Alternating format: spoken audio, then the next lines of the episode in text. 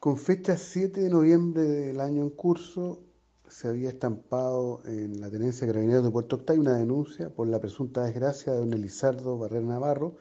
de 69 años, vecino de la comuna de Puerto Octay, quien se encontraba ya algunos días desaparecido,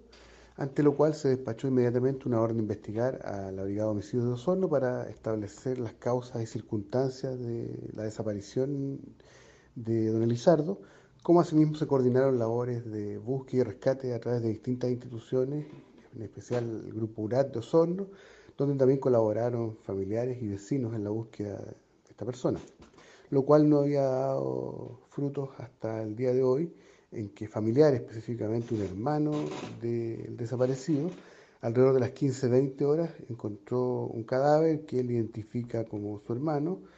ante lo cual se dio noticia inmediatamente a carabineros y al turno de la Fiscalía, disponiéndose la concurrencia de la Brigada de Homicidios para efectuar las diligencias y pericias propias de su especialidad para determinar eh, eh, de manera preliminar las circunstancias de la muerte de esta persona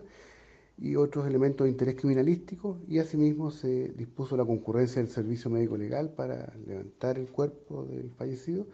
y hacer las pericias eh, propias de, aquel servicio, la autopsia y otras diligencias específicas